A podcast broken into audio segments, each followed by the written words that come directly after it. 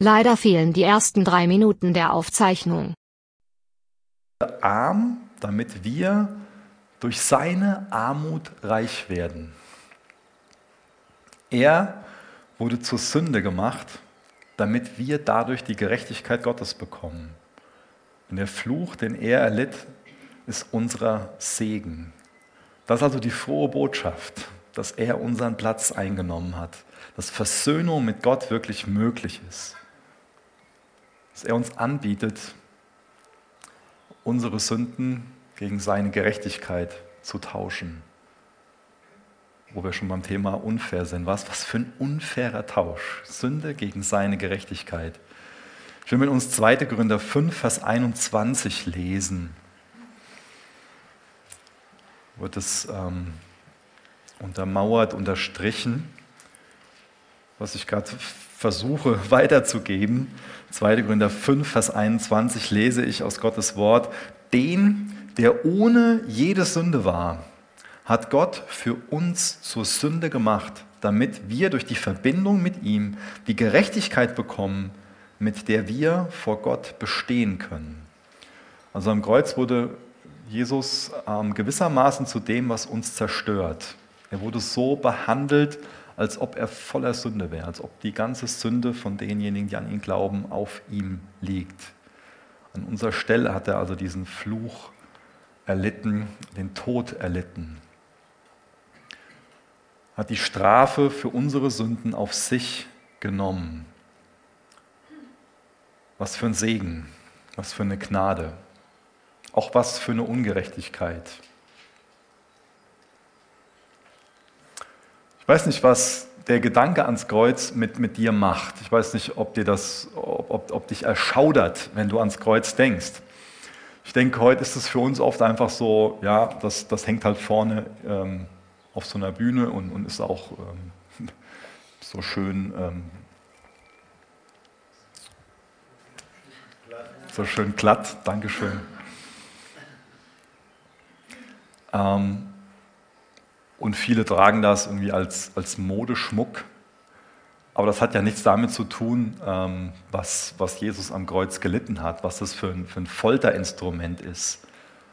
Ich weiß nicht, ob uns die Schändlichkeit, der Horror vom Kreuz so bewusst ist. Das ist interessant, was äh, Cicero darüber sagt. Ähm, und zwar hat er geschrieben, die bloße Bezeichnung Kreuz sei nicht nur von Leib und Leben der römischen Bürger verbannt, sondern auch von ihren Gedanken, Augen und Ohren, denn all diese Dinge sind eines römischen Bürgers und freien Mannes unwürdig. Ja.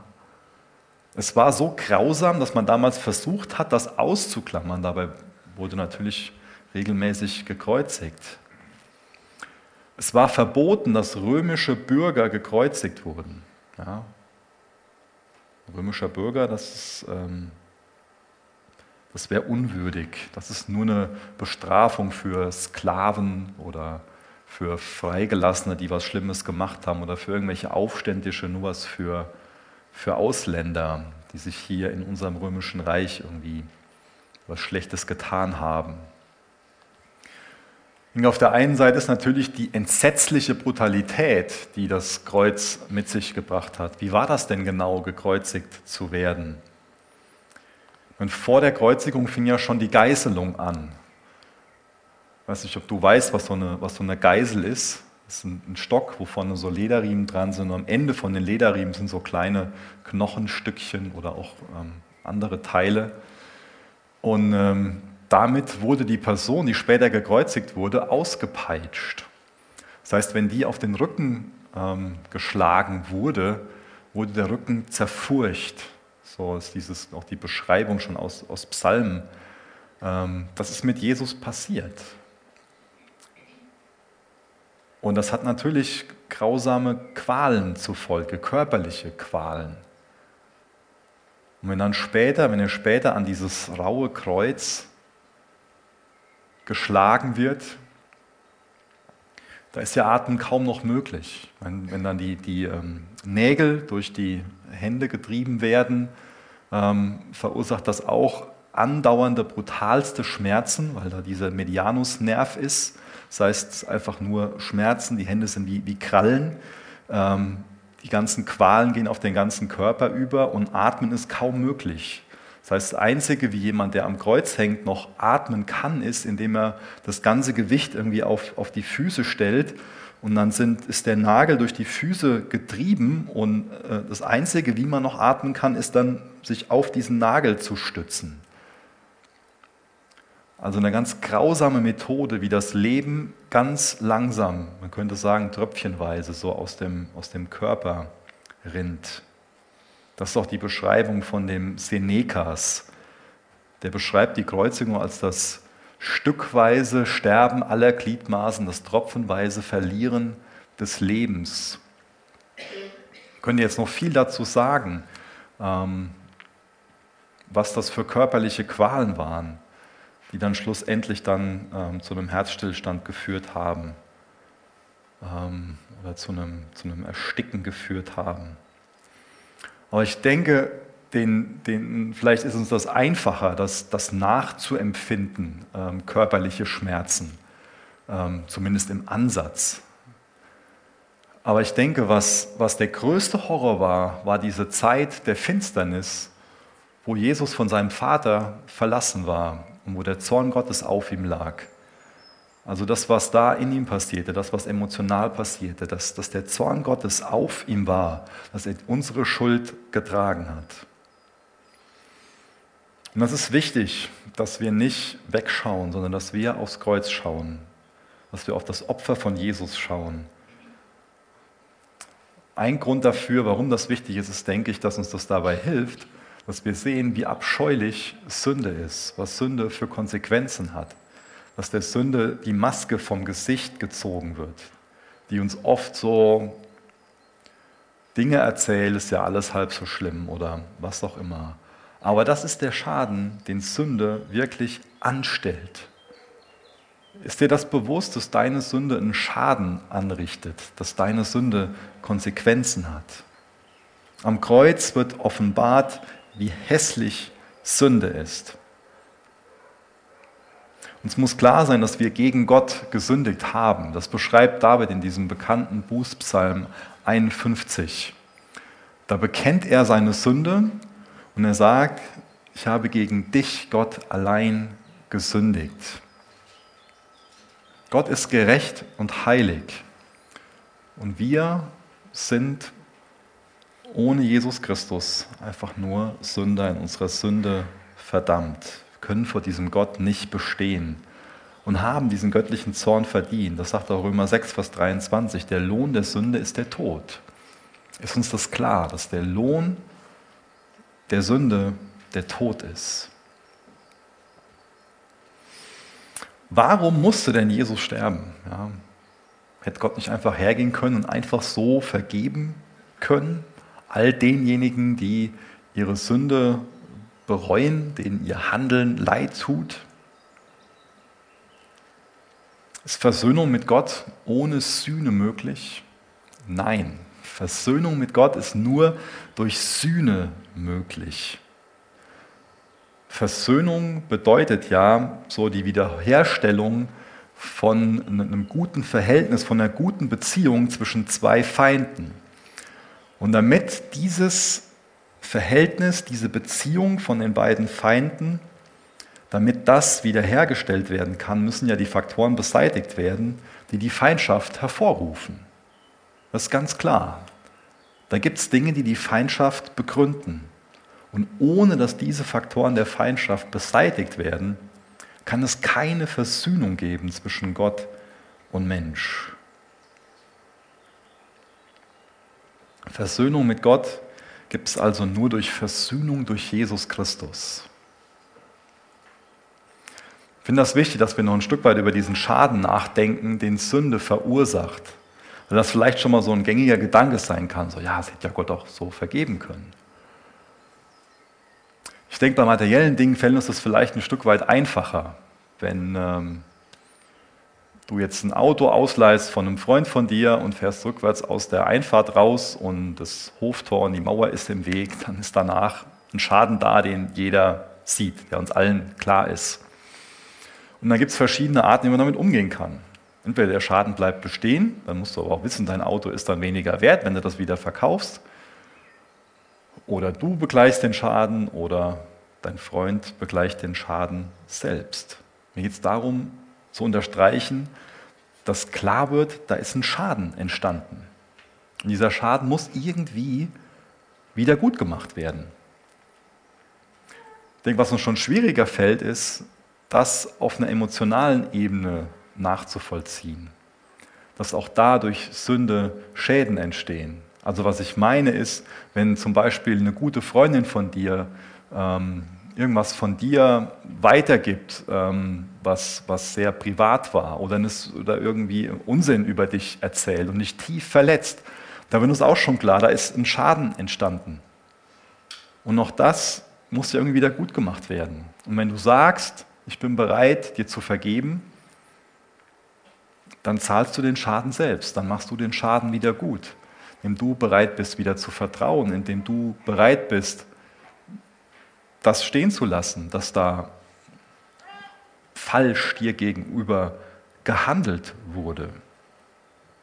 Und die wichtige Frage ist, ist wie ähm, der Schaden wieder gut gemacht werden kann, den wir durch unsere Sünde verursachen. Die wichtige Frage ist, können wir das selbst machen? Können wir selbst den Schaden wiederherstellen, den wir verursacht haben? Ich glaube, wir sind oft damit ähm, beschäftigt, das äh, zu versuchen. Aber egal, wie viel Gutes wir tun, wir können diesen Schaden nicht wieder komplett gut machen, den wir verursacht haben. Die nächste Frage ist, kann der Schaden dann nicht einfach bestehen bleiben?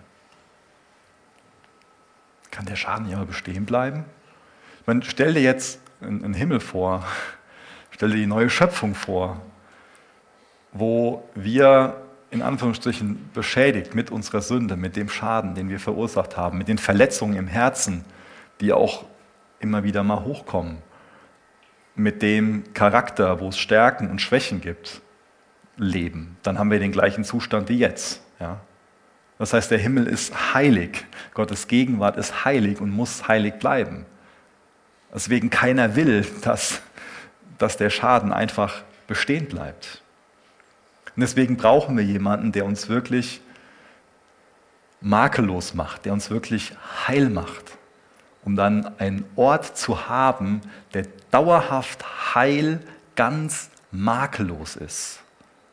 Deswegen brauchen wir einen Heiland, ich weiß, dass dieses Wort heute nicht mehr so gebräuchlich ist, aber ich finde es unheimlich schön, dass Jesus unser Heiland ist.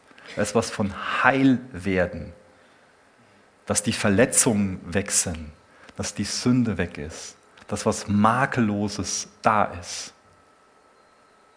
Und deswegen ist es gut, wenn das Kreuz wie so ein Horror vor uns ist, dass wir ergriffen davon sind, dass wir sehen, ja, das ist der Lohn von, unseren, von, von dem, was, was wir tun. So kaputt sind wir. Aber Jesus bietet uns an, wieder ganz zu werden. Durch diese große Umkehrung. Dass derjenige, der wirklich heilig, rein und makellos war, bereit, unseren Platz, bereit war, unseren Platz einzunehmen. Jesaja 53, Vers 5 beschreibt das auch gut. Da steht, er trug unsere Strafe und durch seine Wunden sind wir geheilt. Das ist diese große Umkehrung. Jesus nimmt also unseren Platz ein. Und das Kreuz zeigt mir und zeigt dir, es ist meine, es ist deine Schuld. Ich bin es, der dort hängen sollte. Schlag mal bitte mit mir Römer 3, Vers 24 auf.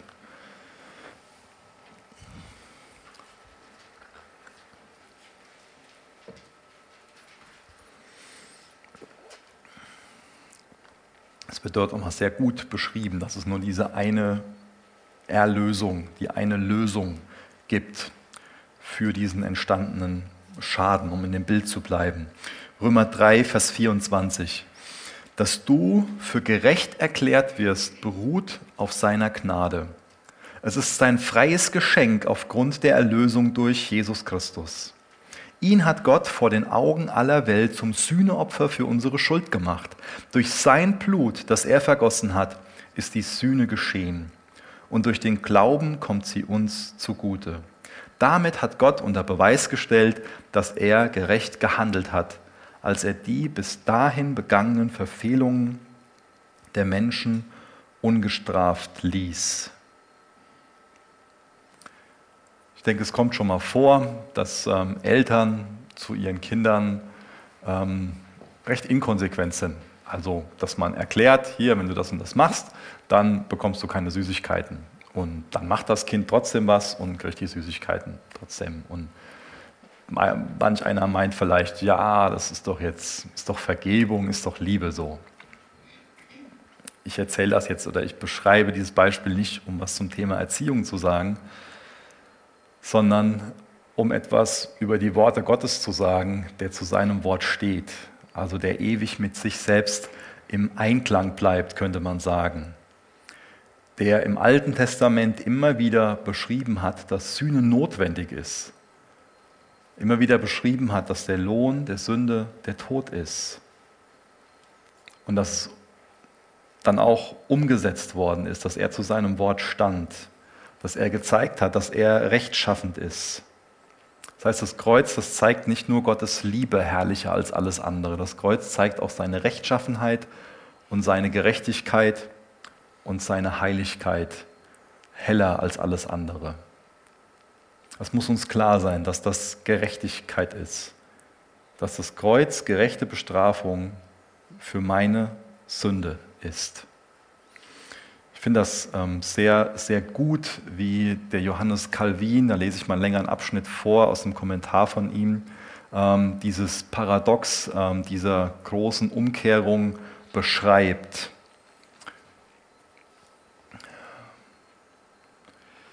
So, Johannes Calvin hat gesagt, er wurde verkauft, um uns zurückzukaufen, gefangen, um uns zu befreien, verurteilt, um uns freizusprechen. Er wurde zum Fluch gemacht, zu unserem Segen, zum Sündopfer für unsere Gerechtigkeit. Er wurde hässlich gemacht, damit wir schön seien. Er starb für unser Leben. Und so wird durch ihn die Wut milde gemacht, der Zorn besänftigt, die Finsternis in Licht verwandelt, die Angst beruhigt, die Verachtung verachtet, die Schuld gelöscht die Mühe leichter gemacht. Die Traurigkeit wird fröhlich, das Unglück wird zum Glück, das Schwierige einfach, die Unordnung ordentlich, das Getrennte zusammengebracht. Was schändlich ist, wird ehrbar, was rebellisch ist, unterjocht. Die Ängstigung geängstigt, der Hinterhalt bloßgelegt, der Angreifer angegriffen, die Macht entmachtet, der Kampf bekämpft, der Krieg bekriegt, die Rache gerecht, die Qual gequält, die Verdammnis verdammt, der Abgrund in den Abgrund geworfen, die Hölle durchbohrt, der Tod getötet, das Sterbliche unsterblich gemacht. Kurz, die Gnade hat das Elend verschlungen und die Güte alles missgeschickt. Ich mag das sehr, wie, wie er diese Gegensätze auf den Punkt bringt. Was macht dieses Angebot dieser großen Umkehrung mit dir? Kommt es in dir zu so einer eigenen Umkehrung? Das sollte ja die Folge davon sein, oder? Also um gerettet zu werden, um dann verändert zu werden, muss es ja auch in uns zu so einer Umkehrung kommen.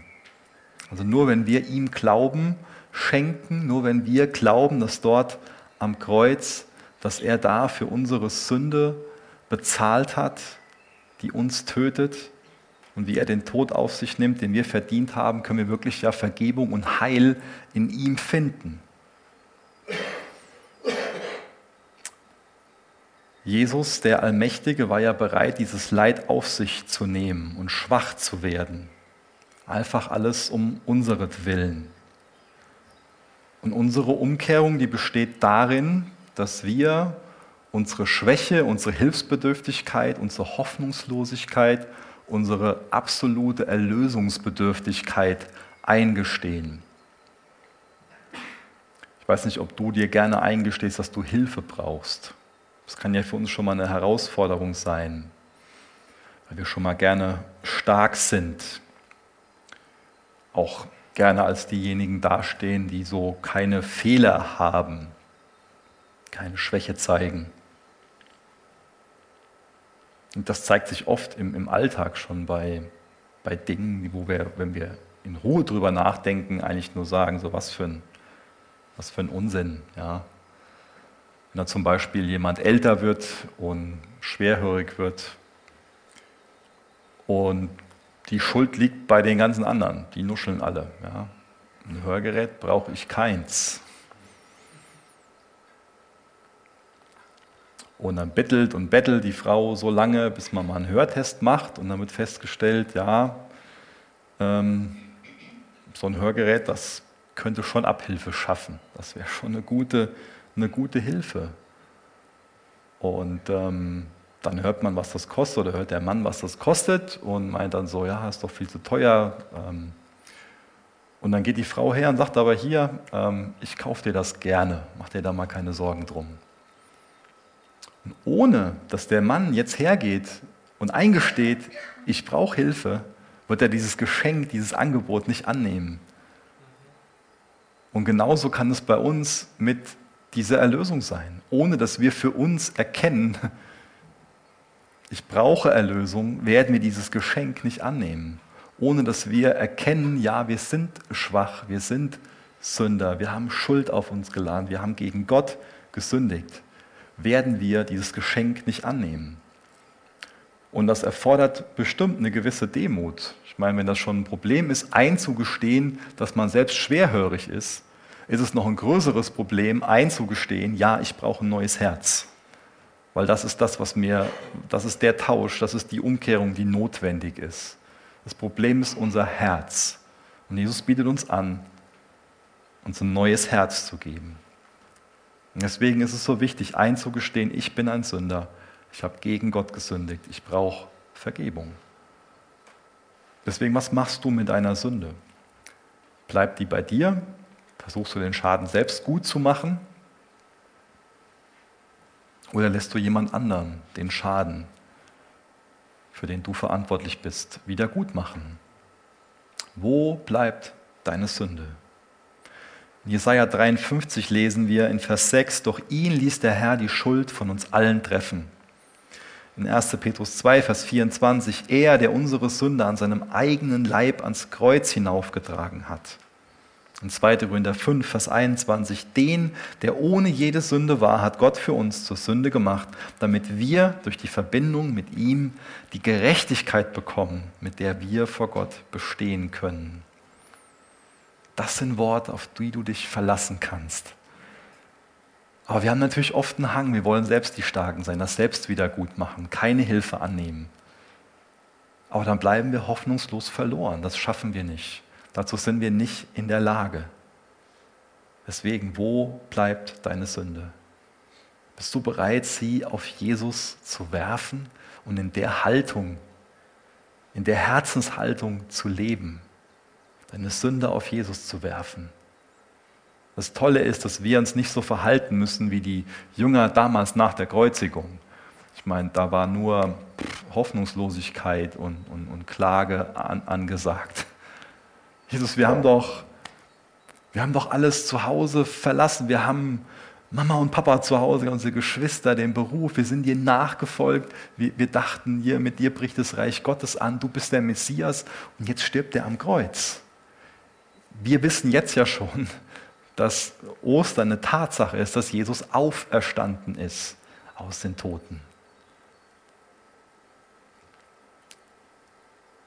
Und dass wir mit ihm auferstehen werden durch den Glauben, wenn deine Sünde auf Jesus geworfen wird. Denn auf ihm bleibt sie nicht. Er ist nicht nur stellvertretend dafür am Kreuz gestorben, sondern ist auferstanden.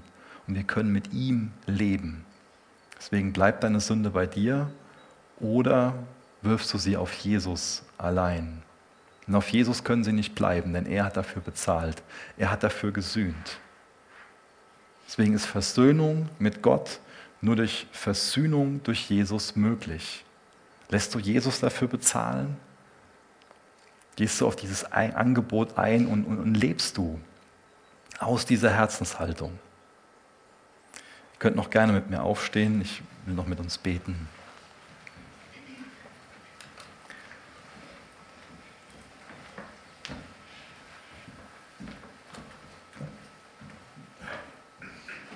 Jesus, du hast am Kreuz für meine Schuld gelitten.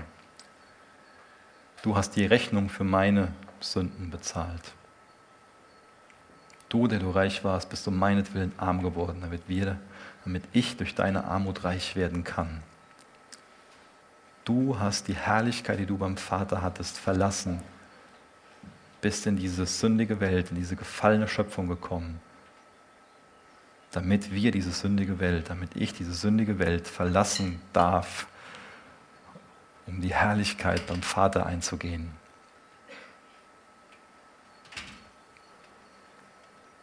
Jesus, ich bitte dich darum, dass du uns aufzeigst, wo wir selbst versuchen, uns selbst vor dir annehmbar und gerecht zu machen. Ich bitte dich, dass wir erkennen, dass du am Kreuz die Rechnung für unsere Schuld ein für allemal bezahlt hast reißt du uns raus aus jeder Werkgerechtigkeit, reißt du uns heraus aus jeder Selbstgerechtigkeit. Zeig du uns unsere Sünde, damit wir sie auf dich werfen. Ich danke dir dafür, dass du sie gesühnt hast und dass wir Leben und Vergebung und Annahme in dir haben. Ich danke dir, dass du unser Heiland sein willst, der uns wieder heil und vollständig macht, Herr. Der uns ganz macht, Herr. Du bist ein wunderbarer Gott. Und wir preisen dich dafür, dass du bereit warst, dieses Leid auf dich zu nehmen. Das hast du nicht verdient gehabt. Aber aus reiner Liebe bist du ans Kreuz gegangen und um der Gerechtigkeit Genüge zu tun. Dafür sind wir dir dankbar, Herr. Amen. Vielleicht setzt ihr euch noch mal hin. Ich weiß nicht, was für dich so Sündenvergebung für eine, für eine Rolle spielt. Und als Christen ist es ja eigentlich so eine Selbstverständlichkeit, aber wie oft machen wir das wirklich? Und wenn wir jetzt gleich das Abendmahl ähm, gemeinsam feiern wollen, ist es mir wichtig, dass wir erst noch so eine Zeit haben, wo wir persönlich für uns in die Stille gehen und ähm, auf Jesus unsere Sünde werfen. Ich glaube, wir haben oft dieses Konzept mit, ja, Sorgen geben wir ab. Aber ich glaube, genauso wichtig ist es auch, dass wir unsere Sünde auf ihn werfen, dass wir sie bekennen. Und ähm, ich will uns ein Gebet ähm, vorlesen, was vor vielen Jahren mal ein Reformator formuliert hat. Und vielleicht kann uns das helfen, dass wir selbst eigene Worte finden können, um äh, ja, sie dann zu beten. Gerechter und gnädiger Herr, du bist heilig, heilig, heilig. Deine Augen sind so rein, dass sie das Böse nicht ansehen können. Du kannst dem Unheil nicht zuschauen. Wir bekennen, dass wir in Sünde geboren wurden und dass wir gesündigt haben in Wort und Tat, in dem, was wir getan haben, in dem, was wir ungetan gelassen haben. Wir haben dein Gesetz an jedem Punkt gebrochen und sind damit schuldig geworden vor dir allein. Wir haben dich und unseren Nächsten gehasst, anstatt zu lieben. Die Sünde und Versuchung, die wir fliehen sollten, haben wir gesucht und getan. Selbst unsere besten Taten sind wie ein beflecktes Kleid vor dir. Wenn du, o oh Herr, Sünden anrechnest, wer kann bestehen? Bei uns gibt es keine Hoffnung. Wir sind alle in die Irre gegangen wie Schafe. Du wärst im Recht, wenn du uns ins Verderben stoßen würdest. Aber bei dir ist die Vergebung, damit man dich fürchte. Der Herr der Herr, der starke Gott, ist barmherzig und gnädig, langsam zum Zorn und von großer Gnade und Treue. Und so bitten wir im Namen Jesu, den du um unserer Sünde willen dahingegeben hast, vergib uns unsere Schuld nach deiner Verheißung und reinige uns von all unseren Übertretungen, damit dein Name gepriesen werde von Geschlecht zu Geschlecht durch Jesus Christus, unserem Herrn. Amen.